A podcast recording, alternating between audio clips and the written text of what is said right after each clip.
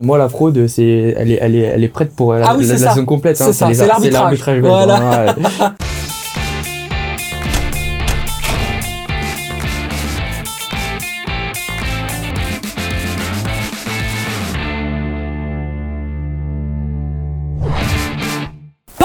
Sérieusement sans se prendre au sérieux, c'est toujours mieux. Bienvenue dans un nouvel épisode du Clubhouse Football Time. Comme chaque semaine, c'est un bonheur de vous retrouver pour parler de notre football, celui qu'on aime évidemment, avec euh, des chroniqueurs toujours aussi piquants que délicieux. Le grand retour de notre ami Xavier. Ouais. Comment ça va mon Xav? Ça va pas mal, et toi, ça fait aujourd'hui Très bien, très bien. Je suis content. Derrière toi, il y a notre ami Marco Cana et son maillot. Ouais. Euh, je sais que tu l'aimes beaucoup, donc Ouais, ça euh, peut-être Bah, que ça va te porter son maillot d'Anderlecht m'a signé aussi à la maison. Ah ben voilà, Voilà. ben voilà, pas décidément. On va en parler d'Anderlecht aujourd'hui. On va évidemment évoquer euh, le topper qui était un match très très important. On parlera également de l'Union Saint-Gilloise face au Standard. Et puis euh, la défaite, encore une défaite pour le Sporting Charleroi. Thomas, comment ça va? Très bien, euh, mis à part euh, mon dégradé, je m'excuse auprès de tous les, tous les téléspectateurs, téléspectateurs pardon. On m'a fait un massacre hier, j'ai dû changer de barbeur parce que euh, ça fait 4 ans que j'étais chez lui, il a fait faillite. J'étais chez un autre et là, franchement, c'est Voilà. c'est c'est désolé pour, euh, pour ça. Enfin, Thomas au quartier, c'est la ouais, Hesse. Voilà. c'est- J'ai honte d'être ici. Aïe, aïe, aïe, aïe, aïe, non, il faut être fier d'être ici, évidemment, plaisir, évidemment, d'accueillir notre invité aujourd'hui, Cédric Forêt. Comment ça va, mon Cédric? Ça va, merci. Bon, Très bien. Comment te présenter? Parce qu'il y a quand même beaucoup de, de lignes, en tout cas, à ton palmarès, qui peuvent coller à vous, amateurs du football belge, mais également euh, aux, aux gens qui aiment le football français. Euh, passer par, euh, bien sûr, formé du côté de Toulouse, passer par le Stade de Reims, euh, le Royal Antwerp Football Club, le Sporting Charleroi, l'Union Saint-Gilloise. Tu es l'invité parfait pour parler de football belge, voilà, bien sûr. C'est merveilleux. Oui, un invité parfait avec un accent du Sud, voilà. Voilà, c'est parfait, Voilà. mais on aime ça le Sud. Non, c'est On bien. prend du plaisir ensemble. On Voilà, c'est magnifique. Voilà. C'est bien. Tu es entraîneur aussi de l'UR Namur. Oui, depuis euh, un peu plus d'un an. Donc voilà, euh, on était en D2 amateur l'année dernière, on est monté en, en D1 national. Donc ça se passe, ça se passe bien pour l'instant. Donc euh, voilà, à part que on a fait un mauvais résultat ce week-end, mais sinon dans l'ensemble c'est assez satisfaisant. Mais c'est intéressant d'avoir ton point de vue sur. euh, on viendra bien sûr sur ta carrière parce qu'il y a beaucoup de questions. Vous nous avez posé énormément de questions sur Cédric Forêt, comme quoi sa venue euh, fait vraiment plaisir et c'est super que tu sois avec nous. Cette transition joueur-entraîneur, tu l'as vécu comment? Est-ce que c'est quelque chose qui euh, était tout à fait naturel pour toi? Il y a des efforts que tu as dû faire? Comment tu l'as perçu? À la base, je voulais pas. Je voulais pas être entraîneur. Et euh, donc, euh, à la fin de ma carrière, je suis parti euh, faire un, un- une pige en Andorre pendant un, mois et euh, pour jouer le tour préliminaire de Ligue des Champions, le premier tour préliminaire de Ligue des Champions. Et après, je devais être euh, entraîneur adjoint à Luzenac. Et en fait, donc, je suis parti en Andorre, j'ai fait mon, ma- mon petit truc là-bas, et puis j'ai commencé à être entraîneur adjoint. Et euh, parce que c'est ce que je voulais être entraîneur adjoint, je voulais pas être entraîneur principal. Et de fil en aiguille, je me suis rendu compte que ben, euh, je, je prenais du plaisir et, et les joueurs étaient proches de moi. Et euh, avec l'entraîneur, ça s'est pas très très bien passé, donc j'ai arrêté. Mhm. J'ai arrêté et euh, je suis remonté en Belgique. Et à partir de ce moment-là, j'ai dit ben, pourquoi pas passer mes diplômes et, et devenir entraîneur parce que c'est quelque chose que, que j'ai ressenti à moi, que j'avais j'avais apprécié. Donc euh, eh ben voilà, donc j'ai passé mon, mon, mon UFAA et aujourd'hui ben, j'entraîne j'entraîne Namur. Alors, tu es un grand fan de Liverpool. Du coup, ton modèle, c'est plutôt Jürgen Klopp? Oui, oui, j'aime bien ce qu'il fait. Je regarde souvent ce qu'il fait. Et, et c'est sûr que, voilà, comme on dit, il faut toujours apprendre des plus grands et il fait partie des plus grands. Donc, euh, je m'inspire un peu, un peu de lui. Après, il y a, y a aussi Guardiola, il y a Nagelsmann. Bon, il y en a, il y en a plusieurs, hein, mais euh, j'aime bien aussi euh, le coach de l'Union. Je regarde euh, comment, Alexander il, Blessing. voilà, comment il, il fait un peu tactiquement par rapport sur- au au match et tout. Donc, euh, voilà, il faut essayer de prendre un peu de partout. C'est-à-dire que ta philosophie, c'est plutôt du gegenpressing. C'est-à-dire que si on parle vraiment de ballon et de construction, tu, euh, tu préfères euh, avoir des défenseurs qui savent relancer et partir très très rapidement vers l'avant en récupérant le ballon et en se projetant directement. c'est ça un peu ton football. Quoi. c'est ça mon football. Je veux dire, pour moi, il y a, y a une chose qui est importante dans le football, c'est les transitions quand on perd et quand on récupère le ballon. Parce que quand on perd, on n'est pas en place, et quand on récupère le ballon, l'équipe adverse n'est pas en place. Donc, euh, c'est là que, que les moments clés, je veux dire. Mhm. Mais après aussi, c'est euh, c'est surtout euh, bah, quand on perd le ballon, il faut avoir une réaction. Peu importe le joueur qui soit euh, qui perd le ballon, mais le plus près de l'action doit avoir, doit empêcher l'adversaire de prendre la vitesse. Donc il y a plein de petites choses comme ça, quoi. Oui, et tu parlais tout à l'heure d'Alexander Blessing. Il était attaquant du côté des Stuttgarter Kickers. Maintenant, il est devenu entraîneur. Est-ce qu'être entraîneur euh, en ayant été attaquant professionnel auparavant, ça change la perception du football? Est-ce que en tant qu'attaquant, on voit le football autrement que si, par exemple, on avait pu être en milieu de terrain? Je pense tout de suite, évidemment, à Thiago Motta et sa grande réussite du côté de Bologne cette saison. Euh, Est-ce qu'on a une philosophie de football autre quand on est attaquant Ben, On pense différemment. Je pense qu'on est, on est plus euh, visualisé, voilà, Ouais. on est plus offensif.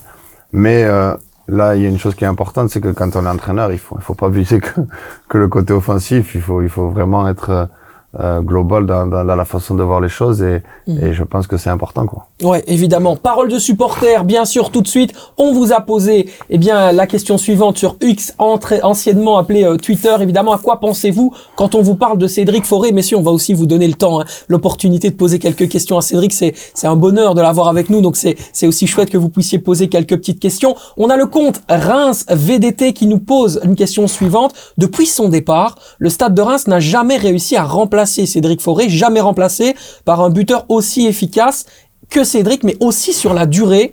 Penses-tu qu'il est encore possible pour Reims d'avoir aujourd'hui un buteur qui marque et qui reste au club? Ouais, c'est compliqué. Ils ont eu Balogun qui était prêté, il a marqué, il a fait une belle saison, il est parti. Euh, je veux dire, aujourd'hui, il faut aussi remettre le contexte. Moi, j'étais en Ligue 2, Mhm. National Ligue 2, donc j'étais pas en Ligue 1. Malheureusement, j'ai pas pu y aller. Mais euh, c'est sûr qu'aujourd'hui, euh, quand on est un club comme Reims, il y a deux solutions. Soit, soit, ben, on, on affiche les ambitions en disant que dans les prochaines saisons, on va essayer de jouer euh, le top pour aller jouer l'Europe.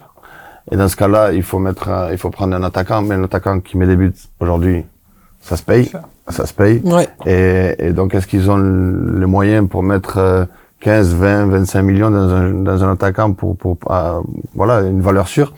Et, euh, et s'ils en trouvent un qui marque, on l'a vu avec Etiquité ou, ou Balogun, dès qu'il y en a un qui marque, ben, il s'en va.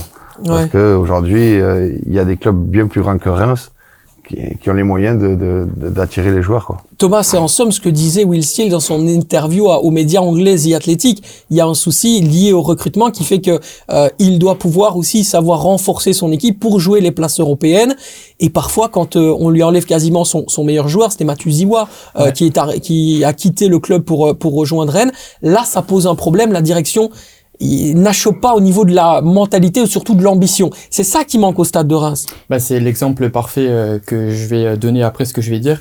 Quand tu parles de Matusiwa, en fait, le club du Stade de Reims, c'est un club euh, achat-revente. Donc en fait, ils achètent et c'est dans l'objectif de le revendre par la suite. Et c'est ce qui a été le cas avec Matusiwa parce que en soi, c'est un joueur, ça fait 2-3 ans qu'il était là et euh, ils l'ont vendu à Rennes alors que Rennes, bah, on va pas se mentir, enfin c'est pas exactement le même niveau, mais c'est un peu euh, sur la même lignée euh, dans, dans, dans, dans les ambitions. Et du coup, je trouve ça un peu dommage, mais c'est juste le fait de pouvoir le vendre qu'ils ont accepté alors qu'ils auraient parfaitement pu le garder avec euh, avec euh, avec l'équipe qu'ils ont aujourd'hui. Ils auraient pu aller euh, bien loin. Après, maintenant, ils ont quand même une équipe assez étoffée. Ils ont des jeunes joueurs qui peuvent parfaitement le, remplacer. Ils ont pas recruté de joueurs si ce n'est Stambouli, mais c'est pas vraiment du même calibre que Matuziwa, je pense. Donc ouais, non, c'est un peu un problème du côté de Reims, mais ça c'est connu depuis des années. Reims, c'est juste l'argent qui compte. Reims VDT nous pose une nouvelle question, mais cette fois-ci, elle a trait plutôt à toi et, et à ta carrière. Fait-il encore des cauchemars d'avoir été mis dehors du stade de Reims pour être remplacé par le buteur de l'ennemi Sedan, Fauvergue, entre parenthèses, alors qu'on montait en Ligue 1 en 2012 Ça, c'est la fameuse question, ça. Non, oui. c'est ta petite épine oui, dans la chaussure. ouais, c'est le petit caillou. Je veux dire, c'est eux qui doivent faire des cauchemars. hein, Ouais. Parce que, euh, voilà, bon, moi, Nicolas, je le connais, j'ai rien contre lui. Mais euh, bon, euh, quand euh, c'est un peu si demain il y a un joueur du standard qui part en direct ou voilà, c'est la même chose. Et euh, mais je savais, je savais avant la fin de la saison que, que le club n'allait pas me garder, même malgré euh, les belles paroles de qu'on m'avait qu'on m'avait donné. Et parce qu'ils avaient déjà contacté Fauvergue. Euh, je l'avais su par Vincent Grani qui était à Sedan à cette époque-là et qui m'en avait qui m'en avait informé. Et euh, non, j'en fais pas des cauchemars. C'est sûr que je regrette un petit peu, voilà, que le club m'ait pas donné cette opportunité de connaître la Ligue 1 avec euh, avec euh, avec euh, ben, avec le stade. Hein, T'avais quel âge à cette époque-là? J'avais 33 ans. J'avais l'âge du Christ. Ça faisait 33 ans. 33 ans que le club n'était pas monté en Ligue 1. Ouais. Et Dans ma 33e année, on monte en Ligue 1. Mhm. Donc c'était un, un signe. Ouais. Mais euh, voilà, c'est vrai que j'ai j'ai été déçu, j'ai été déçu et Et, mais bon, c'est c'est de l'histoire ancienne. Après, je suis parti à Guingamp, ça s'est très bien passé. Et si j'étais resté à Reims, peut-être qu'aujourd'hui, j'aurais pas connu la Belgique. Donc, l'un dans l'autre, ben, il faut jamais regretter quoi que ce soit dans la vie. Et aujourd'hui, ben, je regrette pas, quoi. Une nouvelle question de Tom maintenant qui justement pour aller dans dans ce que dans ce que tu euh, euh, es en train d'expliquer. Est-ce que tu as un avenir, penses-tu, avoir un avenir dans le stade rémois? C'est dans le staff rémois, pardon. C'est ce qu'explique euh, Tom. Il te pose la question. Mais je vais être très clair, hein, euh, non. Euh, parce qu'aujourd'hui, euh, je devais y être peut-être déjà. Parce que l'année où David Guillaume a fait monter le club en, en, en première, en, en Ligue 1, l'a fait remonter. Le président Caillot m'avait dit, si on monte en Ligue 1, je te prendrai dans le staff. Ils sont montés en Ligue 1 et je suis ici. Donc, euh, donc il m'a, il m'a pas pris et puis voilà. Donc, euh, je veux dire, faut jamais rien attendre de, de qui que ce soit et et il faut aller se chercher tout seul parce que dans la vie, euh, je connais pas beaucoup de gens qui qui qui, qui te donnent les choses pour pour arriver à, tes- à tes fins. Quoi. Ouais, évidemment. Alors quand on pense euh, bien sûr à, à Cédric Forêt du côté de euh, du stade de Reims, on pense bien évidemment, et ça c'est Babat qui nous le dit, à son magnifique but face à 3 à Dolone lors de la saison 2011-2012. C'est une reprise de volet ciseaux exceptionnelle dans la surface de réparation. C'est certainement aussi ce genre de but qui construit l'image de, de légende ou en tout cas de, de joueur important parce que on nous le dit hein, très clairement on nous le dit Euh, quand on pense à Corentin Fell nous le dit son départ l'état de la montée si déçu de ne pas euh, faire l'effort pour le conserver nous savions ce qu'il avait apporté au club et qu'il aurait tant mérité de jouer en Ligue 1 à Delaune merci euh, Cédric Forêt t'es l'idole moderne de ce club Ouais, il y a beaucoup de gens qui me le disent.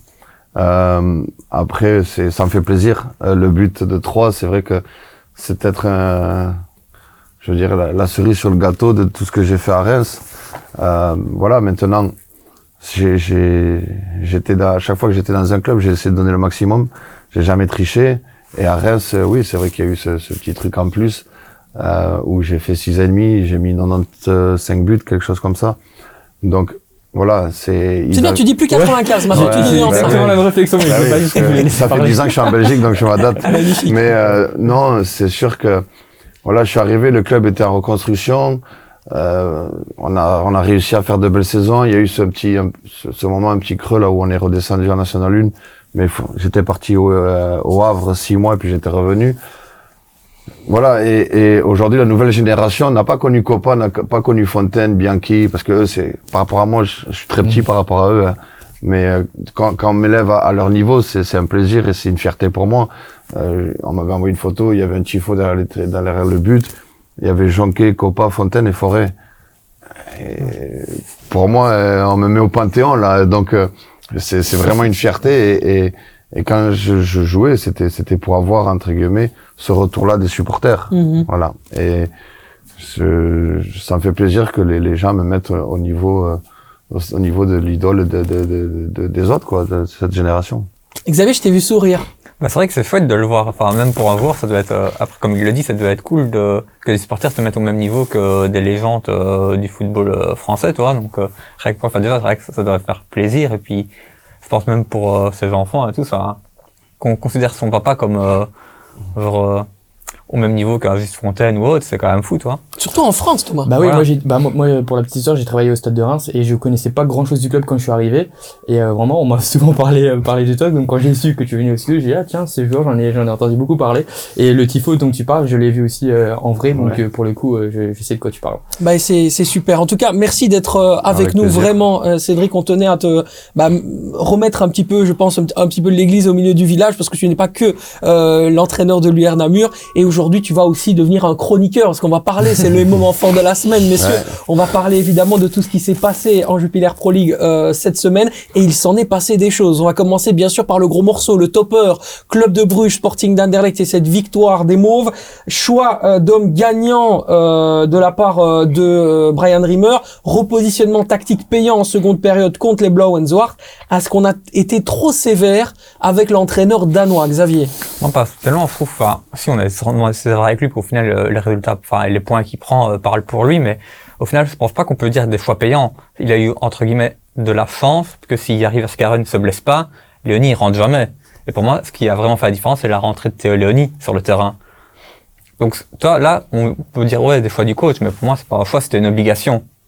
Il est Ouais, obligé de le faire jouer. Je ça vois Thomas pensif, moi. Je vois. euh, bah, pas pensif, mais quand tu dis que ses choix, euh, enfin, on a été sévère avec lui, je plutôt d'accord avec lui, mais moi j'étais sévère dans le sens où j'ai beaucoup parlé euh, de la philosophie euh, danoise, euh, qu'il mettait beaucoup trop danois, mais au final, regarde, aujourd'hui, Deligny a été absent pendant presque deux mois.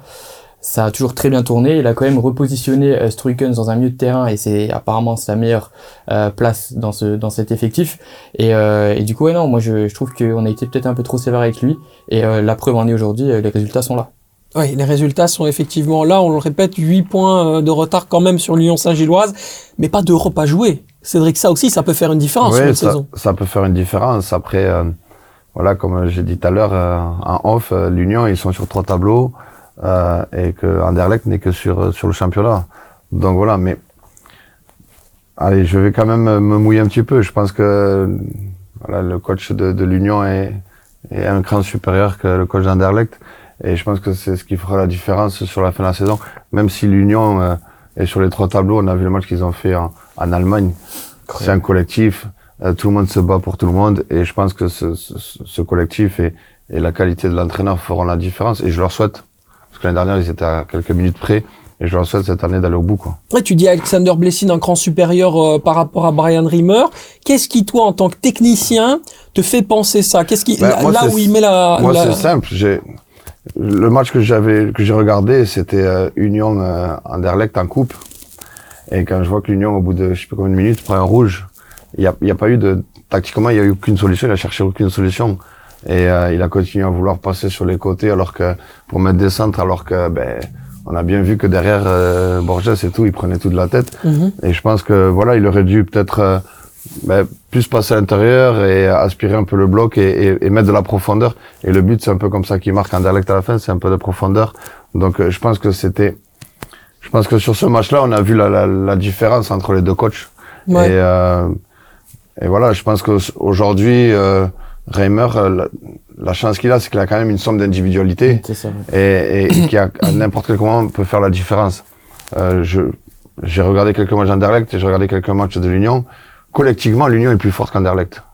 Mhm. Individuellement, ils sont peut-être plus forts Anderlecht, mais collectivement, l'Union est plus forte. Il y a aussi pour moi une- enfin, un changement importantissime dans cette rencontre entre le club de Bruges et Anderlecht, c'est le repositionnement tactique, encore une fois, suite à la blessure de Yari Verskaren d'un certain Théo Léoni, où en fait tout passait par l'axe parce que beaucoup trop offensif. La composition d'équipe de Brian Rimmer, à un moment donné, c'était trop. Euh, Il y avait trop d'éléments offensifs et pas assez de joueurs pour faire le travail. Ritz était un petit peu seul sur son île à essayer de gérer Votlesen d'un côté et d'autres milieux de terrain de l'autre. Van Aken qui se baladait partout dans le milieu de terrain. C'était compliqué vraiment pour l'ancien joueur d'ailleurs du, club de Bruges de gérer tout euh, dans le milieu de terrain d'Anderlecht. Et puis est arrivé Théo Léoni qui a simplifié quelque part le, jeu du Sporting. Et ça aussi, c'est à mettre à l'actif de Bayern Rimmer. Clairement, mais, après, c'est comme il disait Xavier, c'était pas un choix euh, tactique, c'était plus une, Une obligation, on est d'accord sur ça. Et je trouve ça quand même assez dommage parce qu'il y a quelques semaines, Rimmer encore, il dit que Léonie, c'est, euh, il adore sa, sa, sa folie, son, son, son style de jeu, etc. Et pendant 3-4 semaines, voire même plus, on l'a plus vu en tant que titulaire. Et pour moi, c'est vraiment le euh, me- meilleur mi- milieu de terrain de cette équipe d'Anderlecht. Donc, j'espère que maintenant, il aura compris, même si les résultats sont là, ils ont été là, les résultats, hein, donc on peut pas lui reprocher de pas avoir mis Léonie, mais euh, dans l'animation et dans, dans, dans la qualité, tout simplement, Léonie est, est, est supérieur à tous les milieux de terrain de, de cette équipe. Oui, puis ce qui est bien avec le Sporting d'Anderlecht cette année, c'est qu'on sent une véritable identité mauve. Mm. Euh, Quand Bah, on les ça, entend lui, parler, euh, euh, c'est fort. Oui, voilà, c'est fort. Dans cette identité-là, euh, il y a des joueurs qui progressent, mais qui ont le cœur mauve. Et ça aussi, ça donne peut-être envie de se déplacer. De, de- c'est ce que disait notamment Gaëtan Hendricks la semaine dernière. Quand tu as des joueurs qui font partie de l'ADN du club, quand il y en a d'autres qui viennent d'arriver, euh, ils, ils ont une, euh, ce qu'on appelle un supplément d'âme, en fait, Ouais. tout simplement, Cédric. Ce supplément d'âme, quelque part, il est parfois mis de côté dans le football moderne au profit de la data, au profit des chiffres, au profit du trading, au profit de la vente des joueurs. Mais on voit qu'aujourd'hui, au Sporting d'Anderlecht, c'est peut-être ça qui fait la différence. Ben, je pense, je pense que c'est ça. De toute manière, euh, on va pas se voler la face. Perdre 1-0 à Bruges, revenir et gagner 2-1, euh, en connaissant le, le stade de Bruges, le supporter et tout, c'est c'est c'est c'est une belle euh, une belle prestation, une belle performance qu'ils ont fait. Mais c'est sûr qu'aujourd'hui, euh, il, il- ça manque un peu de joueurs comme ça qui qui ont qui ont ce côté euh, voilà clubman, qui qui qui ont l'ADN du club Mhm. et qui sont là dans le vestiaire à, à, à, à envenimer les choses avec les, les nouveaux, euh, à, voilà, les haranguer comme on dit, et leur, leur faire comprendre l'identité euh, et puis la passion du club. Et je pense que ça, c'est ça remplacera pas euh, toutes les datas quoi. Mais dans, dans chaque ligne, je trouve à Anderlecht, ils ont un joueur comme ça. Dans, dans l'attaque, t'as, t'as Hazard qui a toujours voulu jouer pour Anderlecht, donc il arrive à s'identifier à ce club-là. Au milieu de terrain, t'as Verskaren, Leoni et, euh, et Struiken qui sont trois jeunes du club. Et en défense, t'as un Vertonghen aussi qui, qui, euh, qui, qui est là pour le club, pas que pour, euh, pour, pour, euh, pour jouer au football. Tu Mhm. ressens vraiment qu'il est, qu'il, que c'est le leader. Et aussi, t'as Zeno de Bas qui est aussi- un jeune de, de ce club. Donc je trouve que, en parlant d'identité, je trouve que euh, là actuellement, euh, Anderlecht se retrouve plus dans l'identité au niveau des joueurs que un Bruges aujourd'hui, où j'en ai déjà parlé lors des, euh, des mois précédents. C'est vraiment des individualités qui jouent que pour leur carrière et pas forcément pour le club. Oui, il y a, il y a un bon mixte en fait dans ce Sporting d'Anderlecht entre justement identité anderlechtoise très affirmée dans le club du top 6. C'est certainement, je dirais, le, le club qui a le joueur les plus ancrés dans la réalité de leur club. Quoi, tu vois, euh, des Zeno de base, tu en as parlé, Vertonghen bien sûr, Théo Léoni. On sent qu'il y a vraiment une patte mauve. Et puis à côté, bon, forcément, il y a la politique danoise avec les joueurs danois à côté. Mais quelque part, quand ça marche sportivement, c'est ok. euh, rien dire. Ouais, clairement, surtout qu'on a aussi oublié Sardella, qui est aussi... euh, un- donc au final, il y a quand même beaucoup de jeunes d'Anderlecht qui jouent maintenant.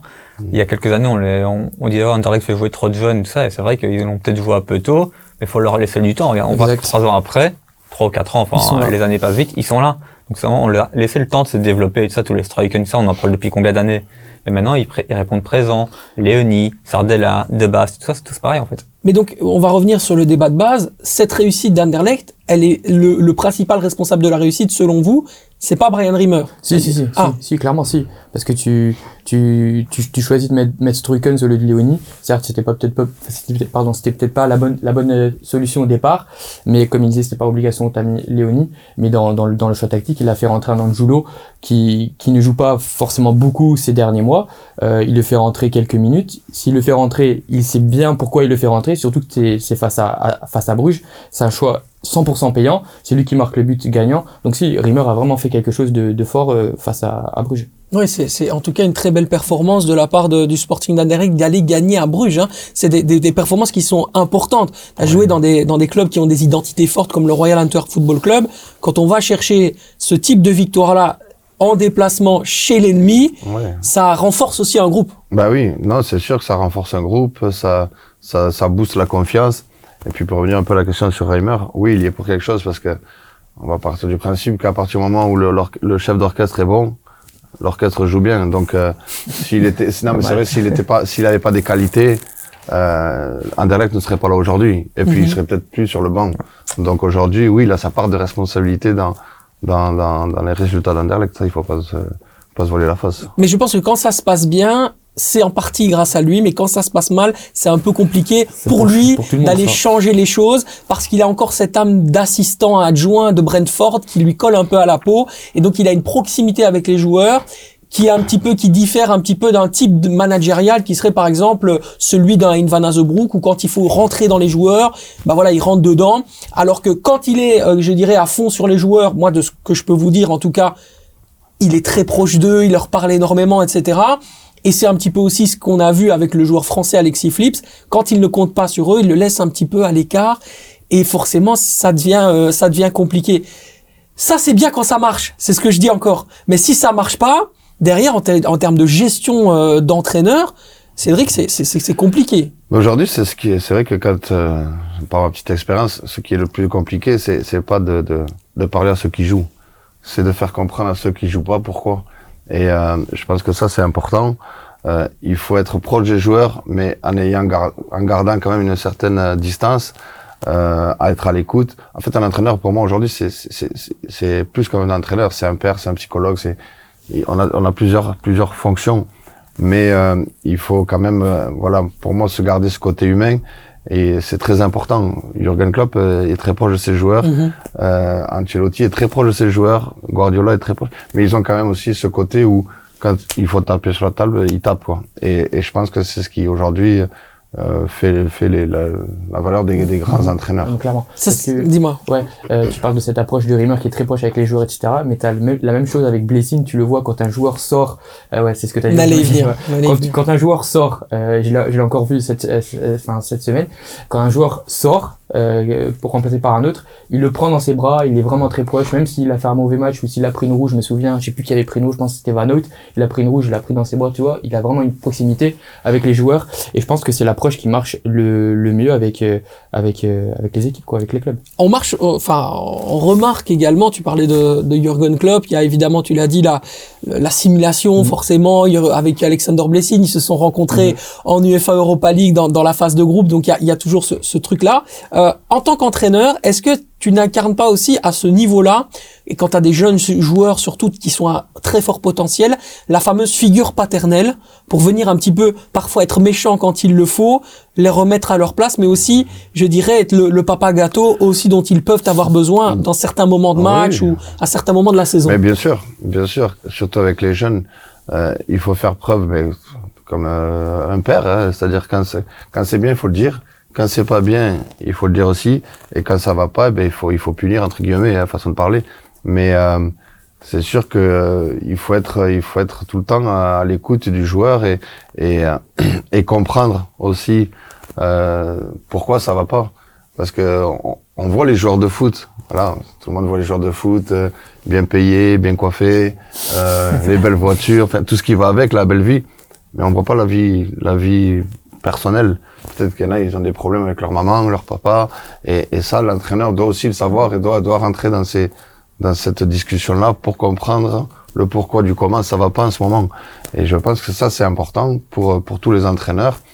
Euh, je donne pas le conseil, hein, mais euh, Évidemment. c'est c'est ce que je ressens moi, qu'aujourd'hui, voilà, un entraîneur doit dépasser ses fonctions d'entraîneur. Ça va pas être quelqu'un de rigide euh, ou de- qui soit euh, dictateur et qui dit c'est comme ça, comme ça, comme ça. Et euh, moi aujourd'hui, les entraîneurs, c'est coach, c'est Cédric, c'est tu, c'est vous. Et euh, je leur ai dit, le tutoiement n'empêche pas le respect. À partir du moment où il y a un respect, c'est on a gagné quoi. D'a- D'ailleurs, cette, approche, est-ce qu'on peut avoir la même approche que toi tu as dans un niveau comme la Nationale 1, euh, avec un- une approche en, en, en D1, en pro? Est-ce qu'on peut avoir la même proximité avec les joueurs ou pas? Est-ce que ça change? Est-ce qu'on... Enfin, c'est ça, je me On peut avoir la même approche. La même approche, on peut l'avoir. Maintenant, il faut voir la, considérer les joueurs autrement. Euh, au niveau de l'exigence, moi j'ai des joueurs qui travaillent. Donc aujourd'hui, si on fait une séance ça, athlétique le soir, le mec il, il vient de, de faire, je sais pas, mettre monter un mur ou truc comme ça. Si ça va pas à un moment donné, je vais lui dire, écoute, dis-moi, si ça va pas, on calme un petit peu. Un pro, c'est son métier. Un pro, il faut, il faut être euh, assez exigeant. rigoureux, Mm. exigeant. Mm. Voilà. Mais l'approche, elle, est toujours là. Je veux dire, l'approche, euh, ça reste des êtres humains. Mhm. Et, et moi, j'ai- le souvenir que j'ai, c'est que j'ai eu des coachs où, comme Felice, qui étaient très proches, et j'ai eu des coachs, qui, pourtant contre qui j'ai joué, mais que je respectais, euh, qui était euh, Gourvenec. Mhm. Euh, Gourvenec, je jouais contre lui, on se tutoyait tout. À partir du moment où je suis passé coach, il est passé coach et moi joueur, c'était coach et vous. hein. Ah, ok, d'accord. C'est fou ça. Il avait fixé ces trucs. Mais ça, c'est c'est quelque chose. Voilà. Après, faut être intelligent et le respecter. Mhm. Mais euh, voilà, je pense que en étant entraîneur, il faut il faut avoir plusieurs flèches à son arc. Et parce qu'il y a des joueurs qui vont te tutoyer, d'autres qui vont te vous voyer. Mais tant qu'il y a du respect, c'est le plus important. Un petit mot quand même sur le club de Bruges parce qu'on ne peut pas passer à côté de l'information de ce week-end. Ils sont à 20 points de l'Union Saint-Gilloise. C'est absolument énorme, Xavier. On parle de 20 points de retard. Alors d'accord, il y a les playoffs 1. Vous allez me dire, les points sont divisés par deux. Mais là maintenant, est-ce qu'on peut acter le fait que c'est fini pour le titre pour le club de Bruges ou pas? Parce que 20 points, c'est beaucoup. C'est très très compliqué en tout cas. Après, euh, ça peut aller très très vite, surtout avec les playoffs, parce que tu joues que contre des concurrents directs, mais c'est vrai qu'à l'heure actuelle, ça semble très très très compliqué. Mais j'ai pas envie de dire jamais, parce qu'on sait jamais, surtout en Belgique. Je suis un peu d'accord avec toi. Impossible. Je, je vois vraiment- Impossible? Ah, mais euh, clairement, je vois vraiment pas le club de Bruges revenir. euh, Pas de titre pour le club de pas Bruges. du tout, surtout qu'il y a deux candidats. Enfin, euh, l'Union c'est le candidat numéro un et t'as Anderlecht, donc il faudrait vraiment quasiment tout gagner pour euh, pour euh, pour éventuellement être champion. Non, franchement, j'y crois pas du tout. T'y crois pas du Ah tout non, pas du tout. Surtout après la prestation encore de ce week-end. euh, Non, vraiment. catastrophique. Tu peux, Ah oui, tu peux en parler comme- euh, deux minutes si t'as si t'as si t'as Ouais, eu non. deux trois deux trois analyses parce que effectivement. Ce qui est dingue dans ce club de Bruges, c'est que dans le milieu de terrain, ce qui faisait leur force, notamment Ouais. avec Van Aken en Ligue des Champions il y a de cela quelques années, n'existe plus dans la créativité. Ouais. Il y a un manque de créativité, un manque de fraîcheur dans cette équipe. Ouais, mais même défensivement, j'ai pas trouvé ça bon. Mechele encore en dessous.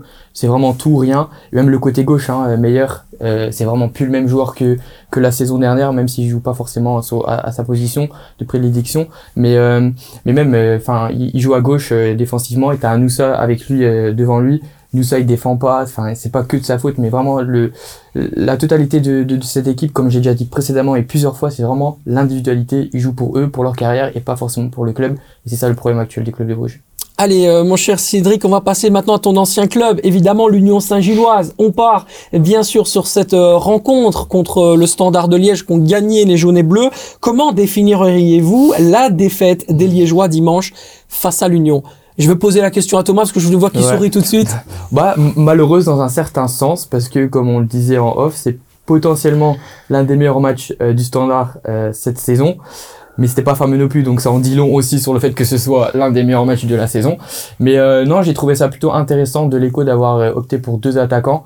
C'était peut-être pas forcément la meilleure solution face euh, à cette équipe de l'Union, mais euh, c'était un bon test et je pense qu'il devrait continuer à, à- à jouer là-dessus. Mais euh, bon, on a vu le poteau de, de Yeboah. S'il rentre, je pense que le match change complètement parce que après les buts de, de l'Union arrivent, c'est un penalty. Et juste après, tu as la belle finition de, de Eckert à Yensa. Ils ont eu un peu de chance quand même. euh, L'Union, c'était surtout très efficace. Avec une, un groupe, encore une fois, qui tourne. C'était un vrai turnover. Oui, voilà, c'est l'équipe B de l'Union presque. Enfin, j'exagère. Non, mais là, t'abuses- quand même. Bah, Burgess, il jouait pas. Amoura, il jouait pas. Enfin, ouais, mais bon, pour moi, quand tu as un amoureux la sur le banc, il jouait pas un... non plus. Toi, t'as genre déjà trois jours, c'était 11 Amoura joue titulaires. pas. Amoura, dit. il est rentré en deuxième mi-temps. Il est Ouais, elle est rentré mais je veux dire, moi, les joueurs qu'on a sur, sur, le, sur, sur, sur la pelouse, je suis- j'ai du mal à Ah, mais c'est des bons joueurs, mais je veux dire, c'est pas le, Ouais. le 11 type, C'est ce pas l'équipe type, mais bon, il y avait quand même euh, Puertas, le maître, le maître à jouer, donc euh, Qui a joué qu'une mi-temps. ouais, parce que c'était 2-0, mais je pense que si c'est 0-0, il reste, tu, tu, la, Ouais, ouais. tu, la, tu la rencontres. Ils sont fait peur quand même, euh, les unionistes, en, en fin de, Ouais, quand même. en fin de match. Je croyais au 2-2, vraiment. Je pensais que le 2-2 allait tomber à un moment donné. Je- Tu ressentais ce stress et surtout qu'ils avaient vécu la même chose face à Westerlo il y a quelques semaines avec le penalty euh, un petit peu euh, litigieux euh, et Blessing était très très très euh, très enfin il était pas content par rapport à ça mais euh, j'ai eu peur pour le nom je pensais que le 2-2 allait tomber Mais on se souvenait aussi des, des, des déclarations de Florian Holzbeck, le journaliste de Wallfoot qui était chez nous ici, qui disait on peut pas jouer le titre et jouer l'Europe à la fois. On se rappelle de Michel Prudhomme sous la Gantoise qui avait dû laisser tomber euh, l'UEFA, à l'époque c'était l'UEFA Europa League, euh, de la Gantoise pour aller chercher le titre en, en 2015. C'est- C'est c'est- euh, quelque part aussi ça euh, auquel le défi auquel va devoir euh, faire face Alexander Blessing. Comment est-ce qu'on gère la compétition nationale, la coupe, puisque va y avoir un match de coupe important.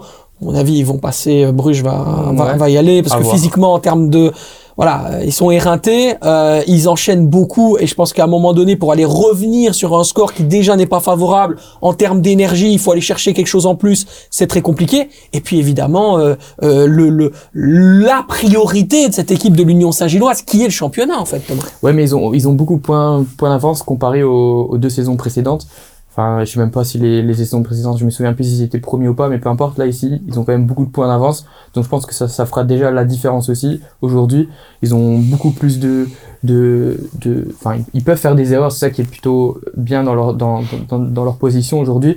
Et, euh, non, moi, je pense qu'ils doivent vraiment, comme on le disait la semaine dernière avec, avec Gaëtan, euh, ils doivent pas calculer, ils doivent vraiment jouer leur truc, ils jouent comme ils, comme ils font. Gare, moi, je pensais honnêtement qu'ils allaient peut-être laisser tomber l'Europa League, euh, la Conference League, pardon, euh, contre Francfort, mais on a clairement vu qu'ils étaient là pour, euh, pour aller le plus loin possible. Donc, euh, non, je pense qu'ils doivent pas calculer, continuer. Mais est-ce que c'est l'état des choses naturelles quand on a un enchaînement comme ça, Cédric, de perdre des points? Bah, ça reste des compétiteurs, les joueurs. Donc, euh, ils peuvent être sur 3, 4, 5, 6 tableaux. euh, ils donneront le maximum à chaque fois. Après, c'est une gestion à avoir. Mais comme on, l'a dit tout à l'heure, euh, quand on voit le match contre le Standard, qui avait une équipe très remaniée, ils sont allés gagner contre le Standard, qui est quand même un club en Belgique. Euh, le match le mercredi euh, à Francfort, où ils ont été exceptionnels. Donc aujourd'hui, pourquoi, si tout se passe bien, pourquoi peut-être le fait de perdre un match en Europe, en Conference League ou de laisser un truc, c'est la ça va peut-être enrayer la machine. Là, ils sont sur une, une dynamique de victoire. Ils sont habitués à jouer tous les trois jours. Est-ce que si demain il n'y a plus le match de la Coupe euh, d'Europe, est-ce que ça va pas déstabiliser un peu le... Moi, je pense qu'aujourd'hui, tant qu'ils peuvent, tant qu'ils peuvent et que ça fonctionne, aller au bout, quoi. Mais profiter peut-être de la l'ambiance peut-être aussi négative du côté de Bruges pour aller chercher justement Ouais. un résultat positif. Mais il va falloir faire la double accélération. Ah, tu te rappelles, hein, évidemment, à, à la grande époque de Mark Cavendish, alors on parle de cyclisme évidemment, mais le- la double accélération de Mark Cavendish à l'époque où c'était un, un grand sprinter, il arrivait à faire la différence. Est-ce que en termes de jus, en termes de fraîcheur, dans le, le banc de l'Union, il y a cette ressource-là pour aller gagner ce match qu'ils ont perdu, on le rappelle, hein, 2-1 euh, à, à l'aller? Est-ce que en plus de tout ce qu'ils ont à faire, gérer le statut de leader, jouer en Conference League, qui est un match important en plus face à, au Fenerbahçe, le poids physique, etc., ils vont en plus pouvoir faire la passe de 2 et aller gagner non pas 1-0, mais 2-0 pour se qualifier contre le, club de Bruges. On parle de ça, hein Ouais, mais le truc, c'est qu'ils font depuis le début de saison. Ils sont dans cette position depuis le début de saison et à chaque fois on dit ils vont, ils vont lâcher des points, ils vont, ils vont faire tomber euh, euh, le truc et tout. Mais non, franchement non, ils gèrent vraiment bien. Et justement, en parlant, en parlant de gérer, la gestion de, de, de ce groupe. Donc c'est vraiment tous les mérites euh, vont vers euh, vers Blessing. La gestion de ce groupe sont vraiment très très très, enfin elle est- très bien gérée parce que il arrive vraiment euh, euh, à, à, à mettre des joueurs qui, qui ont quasiment la même qualité du joueur qui est titulaire de base. Et encore, comme tu disais, Portos est sorti à la 60e minute. Euh, il a fait sortir pour le faire souffler, Ouais. pour, euh, pour lui donner du repos. Donc vraiment, la gestion de A à Z depuis le début de saison, je la trouve remarquable du côté de, de Blessing. Allez, on va parler du Standard de Liège maintenant. Le Standard de Liège euh, qui n'a pas fait un si mauvais match que ça euh, face aux, aux Jeunes Bleus. Euh, globalement, quand on regarde la situation dans laquelle se retrouve le Standard et surtout ses opposants, est-ce qu'on peut dire que c'est la moins pire des pires équipes Thomas? Oula, là, Bah, Très simplement, est-ce que le RSCL sera sauvé des playdowns à cause de la faiblesse de ses concurrents directs dans la lutte pour le maintien? Euh, compliqué, hein. Parce que, euh, ouais, je dirais oui. Parce que Charleroi, c'est quand même, euh, on l'a encore vu contre Gang, c'est quand même très, très, très limite. Et Louvain, c'était plutôt bon face à, au RWDM, mais ils ont pas pris les trois points non plus, alors qu'ils auraient dû les prendre. Parce que là, ils vont jouer contre Bruges et, euh, et l'Union.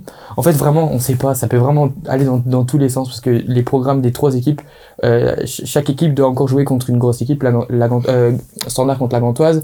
Charleroi, ouais, Charleroi doit jouer contre une grosse équipe encore, je sais plus. euh, ils, ils joueront euh, très certainement le dernier match contre la Gantoise. ouais, je pense aussi la Gantoise. Voilà. Et après, il y a, y a Louvain qui joue contre Bruges et contre, contre, contre l'Union. Donc c'est vraiment euh, très chaud. Après, les trois autres, je pense qu'on peut déjà.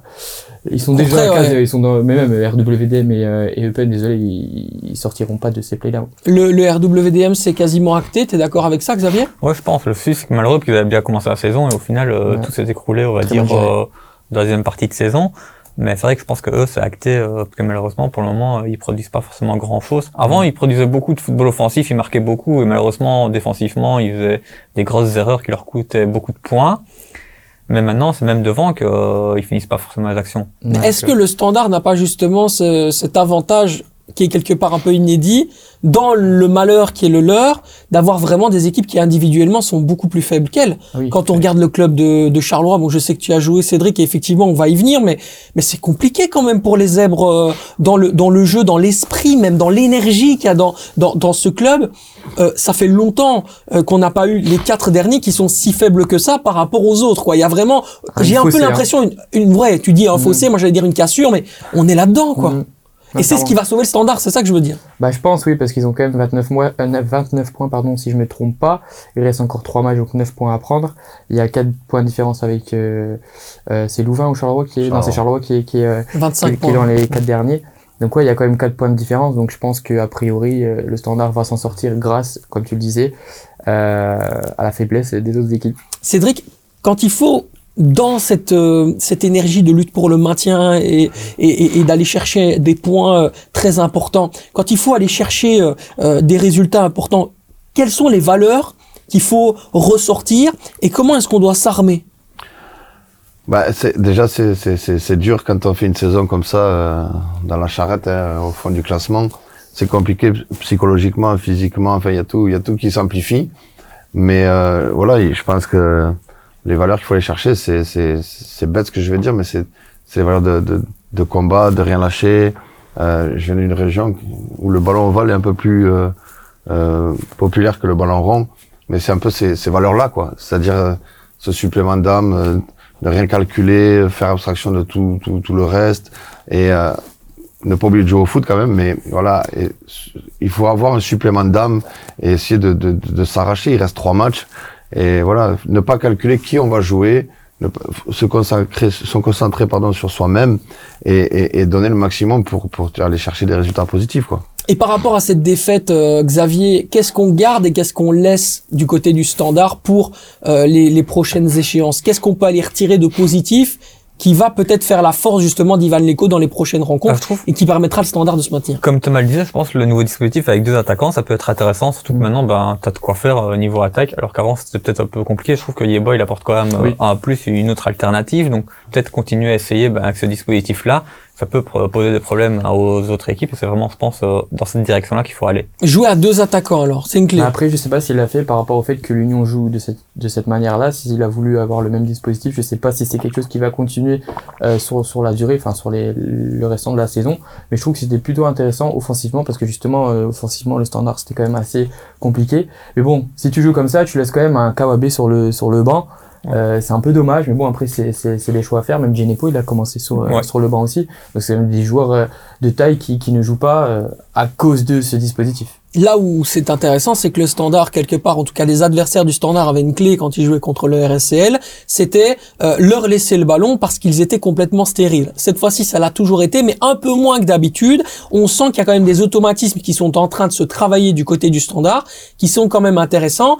Peut-être un petit peu trop tard parce qu'on arrive bientôt à la fin de la phase classique, mais euh, Ivan Leko met quelque chose en place qui est en train d'être de plus en plus huilé en fait. J'espère que, en tout cas, il va rester la saison prochaine. Comme ça, au moins, il peut déjà travailler euh, sur le restant de la saison avec ce qu'il a là aujourd'hui.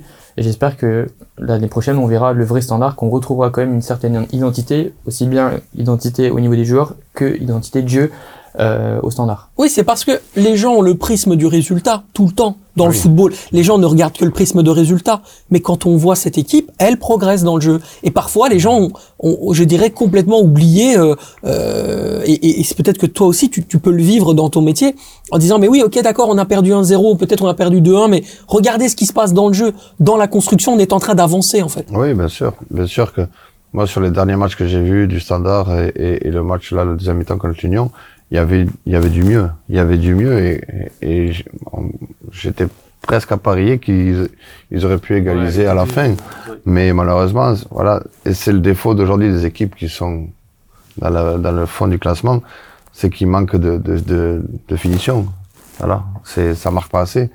Et on en reviendra tout à l'heure sur Charleroi, mais aujourd'hui, c'est, c'est, c'est criard, quoi, que les, les équipes qui sont en bas du classement, ben, c'est parce qu'ils ont un problème offensif, quoi. On parlait justement de Charleroi, bah oui, nouvelle défaite des Zèbres euh, face au KRC Genk. Messieurs, c'est très simple. En quoi cette contre-performance à domicile face justement au Limbourgeois est-elle inquiétante, mon cher Thomas? Bah, c'est au niveau, au niveau- enfin, après, c'est, c'est un problème qui est connu depuis des semaines, voire des mois. C'est le problème offensif, hein. c'est quand même euh, très grave. T'as, t'as quatre attaquants, euh, et tu marques pas de but. Il y a même pas beaucoup de, d'occasions, euh, euh, de but, donc c'est, très problématique.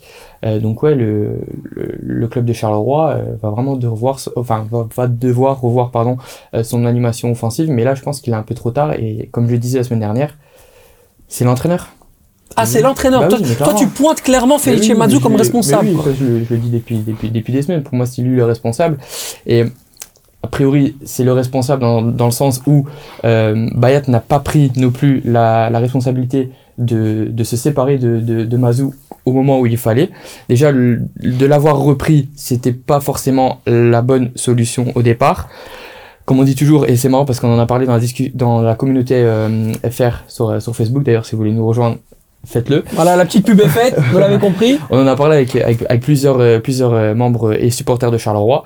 Euh, reprendre son ex, c'est jamais bon. Et là, a priori, c'est une bonne, une bonne comparaison. Reprendre euh, Felice Mazou, c'était pas la, la, la bonne solution aujourd'hui. Et comme le disait un des membres, on ressent la fatigue euh, de, de Mazou. Je sais pas si vous la ressentez quand, Mhm. quand il parle, même dans La ses, lassitude. oui, ouais. vraiment, dans ses conférences de presse avant match, après match, on ressent qu'il est fatigué.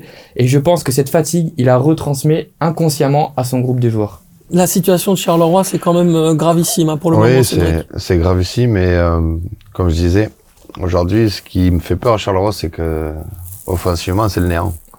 Euh, si là, la semaine dernière, il y a 15 jours, il joue contre moi, et je regarde la télé, il est titulaire le week-end après. Mais c'est pas- Elle est où la logique? Normalement, quand, si tu vas en réserve, c'est qu'après, tu, tu, tu, tu es au moins sur le banc, mais tu es pas titulaire. Alors, est-ce que les autres sont blessés et tout? J'ai pas, j'ai pas suivi la, la situation. Non. Mais euh, là, là par, même le message qu'on passe aux autres joueurs attaquants, c'est-à-dire que le Silla, il vient, et en plus, il a marqué contre nous. Il, le- il marque, et après, il est titulaire. Ouais, c'est ça. Normalement, c'est c'est pas comme ça que ça doit se faire. C'est tu, tu es en réserve, tu marques, ok, t'es bien, tu réintègres le groupe, t'es es remplaçant. Tu, si tu rentres, que tu fais une bonne prestation, le week-end après, tu titulaire. Mais là, c'est passé du, comme, du coq à l'âne, quoi, directement. Et, et ce qui m'inquiète, c'est ça, c'est qu'offensivement, voilà, j'ai vu, euh, on en parlait tout à l'heure, je me souviens plus de son nom de famille, euh, Bas de vie. voilà. Qui rentre, qui rentre pas. Je l'ai vu faire des choses, mais je l'ai vu faire des choses, sincèrement. J'ai des joueurs dans, dans, dans mon équipe qui, qui, qui, font mieux que lui, hein. Euh, même une prise de balle, C'est compliqué. Alors, toujours, parce que moi, je, suis quand même, je reste quand même le joueur. Il y a peut-être des circonstances qui font qu'il est comme ça. Mais, euh, mais aujourd'hui, c'est- pas ce genre de joueur qui va aider le club. Ouais. Euh, J'avais vu qu'ils avaient, c'est c'est un ami, Damien, il l'avait écarté parce qu'il avait dit ce qu'il pensait. Et, et je pense qu'aujourd'hui, on devrait plus se, se rabattre sur, sur des joueurs comme ça. Parce que Damien, il a dit, hein, il donnerait tout pour le club. Mhm. Et je pense que si tu veux te sauver, il faut aller à la guerre avec des joueurs comme ça. Et, et c'est vraiment un soldat à, à Felice. Et voilà. euh, donc, euh, c'est sûr que Et tout à l'heure, Thomas parlait de Felice, justement. Tu parles de cette problématique liée à Silla. Est-ce que c'est le signe qui- qu'il est complètement pétrifié, qu'il sait plus quoi faire, en Je fait sais pas, je sais pas, parce que moi, Felice, c'est quelqu'un que j'apprécie beaucoup. Euh, mais là, si, si je juge l'entraîneur, pas l'homme, mais l'entraîneur, euh, dans ses discours d'après-match, il est hésitant aussi, puis il se trouve des excuses. Tout le temps. Et, et, et je veux dire, c'est pas l'entraîneur que j'ai connu moi, ou qui était sûr de lui, qui, qui ça, ça allait pas, il disait. Là, il y a... Alors, est-ce qu'il veut, en, disant ça, euh, peut-être euh, rassurer ses joueurs? Mais au bout d'un moment, euh, c'est là que le père de famille doit sévir. Ouais. Et il doit, si, On revient sur cette fameuse discussion du père de famille, la figure là, paternelle. Là, là, il doit les prendre et, et leur dire voilà, il y a deux solutions. Soit on se bat les uns pour les autres, soit parce que il y a de l'individualisme aussi, soit on se bat les uns pour les autres et on sauve le club, soit à la fin de la saison on sera tous perdants, vous comme moi. Mhm. Et je pense que aujourd'hui il, il- il doit y avoir ce, ce voilà ce- cette euh, réunion, cette osmose entre le entre tout le monde pour pour arriver qu'il a été euh, viré ou pas viré, ça c'est c'est pas à moi d'en décider et, et, et je donnerai pas mon avis là-dessus.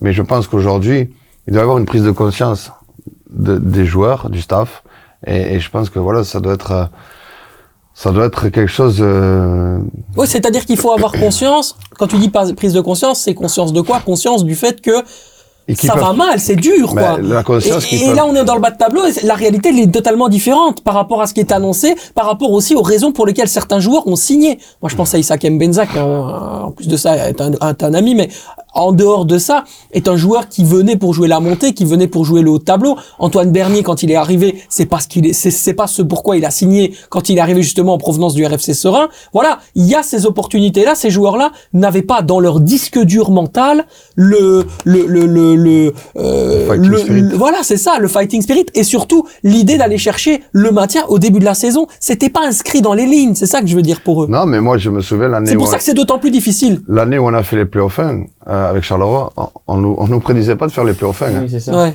On perd les trois premiers matchs. Hein. Mais là, Mazou, il a tapé, il a, il a, il a sorti le brassard. Moi, il m'a mis sur le banc, mais il est venu m'expliquer. Et c'est revenu. Mais je pense qu'aujourd'hui, c'est, les joueurs, ils viennent, ben, je dirais pas en marche arrière, mais ils viennent, il y en a, ils donnent l'impression de venir, ils jouent, peu- ils s'en foutent de ce qui se passe, quoi. Je veux dire, on gagne, on gagne, on, on perd, on perd. Moi, l'année prochaine, si je peux me casser, je me casse. Mais ils oublient que retrouver un club quand tu es dans un club qui descend, ou qui a joué toute la saison en bas, c'est beaucoup plus difficile, c'est ce que j'explique à mes joueurs, que d'être dans un club que top 5 et que tu as joué les, play, les playoffs. Et, voilà. Et ça, les, les joueurs, ils ne comprennent pas. Et je pense que aujourd'hui, euh, beaucoup de joueurs euh, pensent que ça y est, ils sont pros, c'est arrivé. Mais y arriver, c'est bien. Mais y rester, c'est le plus dur. hein. C'est ça, le- c'est ça qui est difficile. Et aujourd'hui, un joueur de foot, ça doit être 90% dans sa tête. hein. Les qualités, à partir du moment où tu es professionnel, c'est que tu les as. Mais ce qui fait la différence, c'est le cerveau. Et au foot, tu joues avec la tête avant de jouer avec les pieds. Donc, euh, je pense qu'aujourd'hui, il y en a, ils ont plus de tête.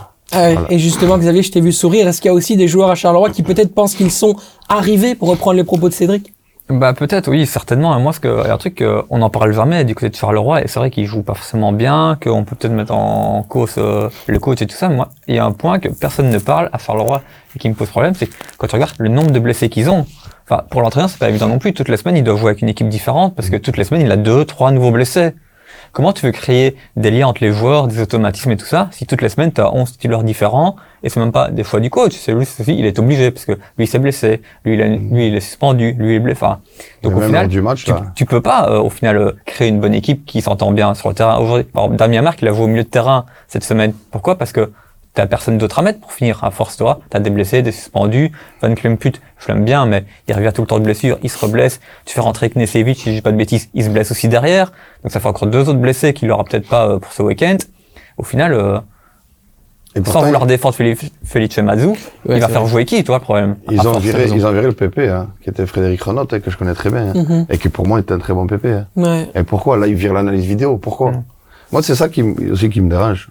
C'est-à-dire, tu veux, tu veux que ton club se maintienne, mais je veux dire, Je ça- pense que ce qui est le choses. problème, alors ce que moi je peux te dire euh, comme info que j'ai, euh, Cédric, c'est que euh, il y a un problème d'influence sur le jeu de Felice Matsu et c'est ça qui a été reproché par notamment la direction du, du Sporting Charleroi et, c'est ce pourquoi les deux, euh, le fameux PP dont tu parles, euh, Renot et également le- l'adjoint, la- l'analyse vidéo qui prenait selon euh, certaines sources trop de place ont été virés parce que dans l'esprit à mon avis de d'autres personnes euh, il ne décidait pas seul et il s'appuyait peut-être un petit peu trop sur ces gens-là Felice Matsu c'est peut-être ça elle Alors, est ouais, là mais la clé après, il faut se poser la question pourquoi il faisait ça alors?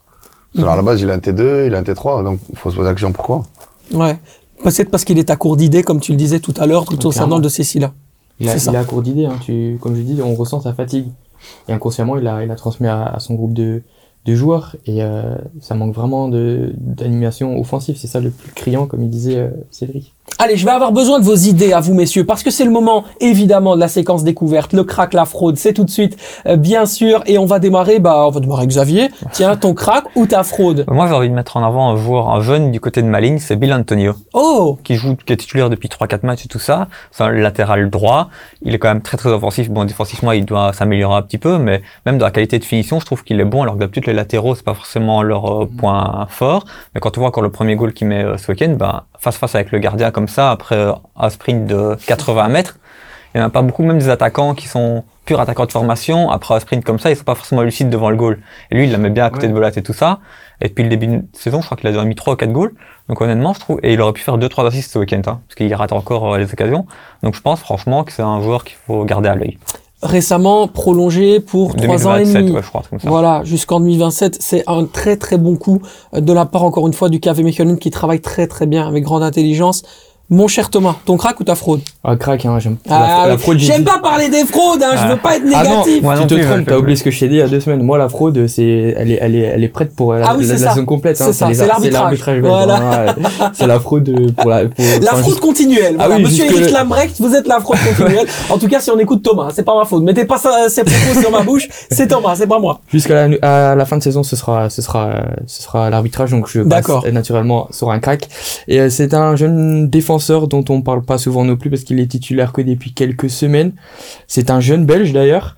Euh, on parle souvent de Jornes Pillers, on parle souvent de Zeno de Bast, mais on oublie qu'il y a aussi Zeno Van den Bosch du côté de, de qui est vraiment excellent. Franchement, pour moi, c'est de ce que j'ai vu, euh, pour moi, je pense que c'est vraiment le meilleur des trois. Quand on regarde ses qualités, c'est un très très très bon joueur et j'espère qu'il gardera sa place de titulaire parce que le retour de Koulibaly, euh, qui a été très bon en début de saison, euh, enfin il est de retour sur le banc donc j'ai peut-être peur qu'il retrouve le, le banc, mais a priori, franchement, de ce que j'ai vu, c'est un super bon joueur. On- Alors. un, un futur euh, Diable Rouge, hein, vraiment. Alors, je vais passer la, la transversale là. Je vais te laisser réfléchir un petit peu pour ton crack et ta fraude. Mais j'ai envie de vous donner mon crack. Moi aussi, évidemment, je vais parler de Rein Van Elden, défenseur central Mm. de 21 ans du côté d'STVV. C'est déjà la quatrième fois sur les dix dernières semaines qu'il fait partie du 11 de la semaine. C'est un joueur excellent. Il y a quelques petites informations, bien sûr, à vous donner. Il faut savoir que cet hiver, euh, lui qui a un contrat jusqu'en juin 2024 avec une année d'option, l'option sera certainement levée de la part du STVV, donc il devrait rester ou en tout cas jusqu'en euh, juin 2025 prolongé d'une année supplémentaire. Il y avait déjà cet hiver un club prêt à se positionner avec une offre de 500 000 euros que le STVV était prêt à accepter. Rein Van Elden, C'est un joueur qui va très certainement partir cet été. Donc c'est un, un cas très intéressant et surtout c'est un talent. Encore une fois, aux côtés de Mats Smets, ça travaille extrêmement bien du côté de Thorsten Fink. Voilà, avec peu d'argent mais surtout beaucoup d'idées, un centre de formation qui fonctionne bien et justement la Dans pensée football, l'idée d'aller vers l'avant, Rein Van Elden, c'est ça. C'est vraiment un, un défenseur central audacieux et surtout qui fait très très peu d'erreurs. À mon avis, il va très vite progresser celui-là. Ouais, on parle beaucoup des, des défenseurs belges qu'on en a pu ici ça là, mais franchement, on peut t'en citer euh, plusieurs. Hein. Spillers, De Bast, Van den Bosch, euh, Smets et Van Elden. Je pense que le futur euh, peut être plutôt cool. Euh, Radieux, radieux. Mais à Sa- à Saint-Tron, il y a aussi l'autre, celui qui joue euh, à côté droit maintenant, depuis le départ de Ah, Van japonais, ouais, Van Wessemal, toi, qui est titulaire depuis 4 Ouais, après, matchs, lui, et au final, euh, ouais. lui, je Ouais, il est trouve- le bon. trouve monstrueux aussi. Hein, Il est bon ouais. Décidément, quelle pépinière, c'est incroyable. Ouais, on en découvre chaque semaine du Saint-Tron, côté il y de en a beaucoup. Saint-Tron. hein. Ouais, il y en a beaucoup à Saint-Tron. C'est... Et on parle souvent de la, straté... enfin, la stratégie et philosophie japonaise comme on a actuellement euh, Ouais. danoise du côté d'Anderlecht, mais euh, là on sort que des Belges hein, niveau Saint-Tron, donc euh, ouais, c'est, c'est cool. C'est bien, c'est très très bien pour le bonheur de notre football et aussi pour mettre en avant les, les talents parce qu'on adore le faire dans le clubhouse. Bon, mon Cédric, t'as eu le temps de réfléchir ou Ouais, pas? mais en fait, moi, je parlais sur l'ensemble un peu de la saison. D'accord. Euh, parce que ce week-end, comme j'ai joué et tout, j'ai pas eu le temps de trop regarder pour mettre un joueur en évidence. Mhm. Mais moi, je parlerai, parce qu'on en parle pas beaucoup, du cercle de Bruges. Euh, il faut une saison extraordinaire. Il faut une bonne saison. Ils ont le meilleur buteur. Donc, euh, moi, c'est, c'est- franchement, c'est, puis le coach, j'aime bien aussi. Miran Muslic Ouais, j'aime bien le coach, euh, ses idées de jeu et tout, c'est intéressant. Donc, euh, moi, c'est, c'est vraiment, euh, je mettrai ce club en avant sur le, sur le crack. de- Ah, Allez, bah, ce sera donc... crack, euh, voilà. J'aime bien. ouais, c'est ça. C'est, c'est, c'est agréable. En plus, euh, voilà, l'entouré de verre, donc euh, c'est, c'est un petit clin d'œil. Et euh, voilà, donc c'est, c'est, c'est, c'est, c'est bien pour, pour le club parce que il y a quelques temps de ça, pardon, quelques temps de ça, ils étaient en, en D1B et là ils sont remontés, ils font de bonnes choses, un bon travail. Depuis que le coach est arrivé, de toute manière, et- ils Mhm. font de bonnes choses. Donc euh, voilà. Des jeunes talents d'entraîneurs, comme ici Cédric Forêt présent, qui sont là évidemment pour euh, bah, montrer aussi c'est quoi avoir des idées et pas nécessairement uniquement les statuts, les idées, le talent évidemment. On l'a primauté et ici dans le clubhouse, on tient évidemment à te remercier d'avoir été là. à vous. Merci beaucoup mon cher Cédric, c'était un bonheur de t'accueillir dans l'émission. C'est gentil. C'est un véritable plaisir. Thomas, merci beaucoup d'avoir été là également. Avec plaisir. On se retrouve euh, pas la semaine prochaine, Dans deux semaines. dans deux semaines effectivement. Par contre la semaine prochaine je retrouve Xavier. C'est ça. avec Il sera là, bien évidemment. Quant à vous, vous n'oubliez pas, comme d'habitude, votre séquence transfert, information, il y en a beaucoup. On a beaucoup, beaucoup de choses à dire dans Wait and See. Ce sera dans quelques heures maintenant. Vous allez voir, vous allez être gâtés. On vous euh, donne rendez-vous la semaine prochaine, bien évidemment, dans le Clubhouse Football Time. On va encore s'amuser. Vous allez voir, le prochain invité, bah, ça va encore être du lourd. On vous laisse le suspense. Mais en attendant, bah, n'oubliez jamais, dans le Clubhouse, le football ne s'arrête jamais. Allez, à la semaine prochaine. Salut, ciao, ciao.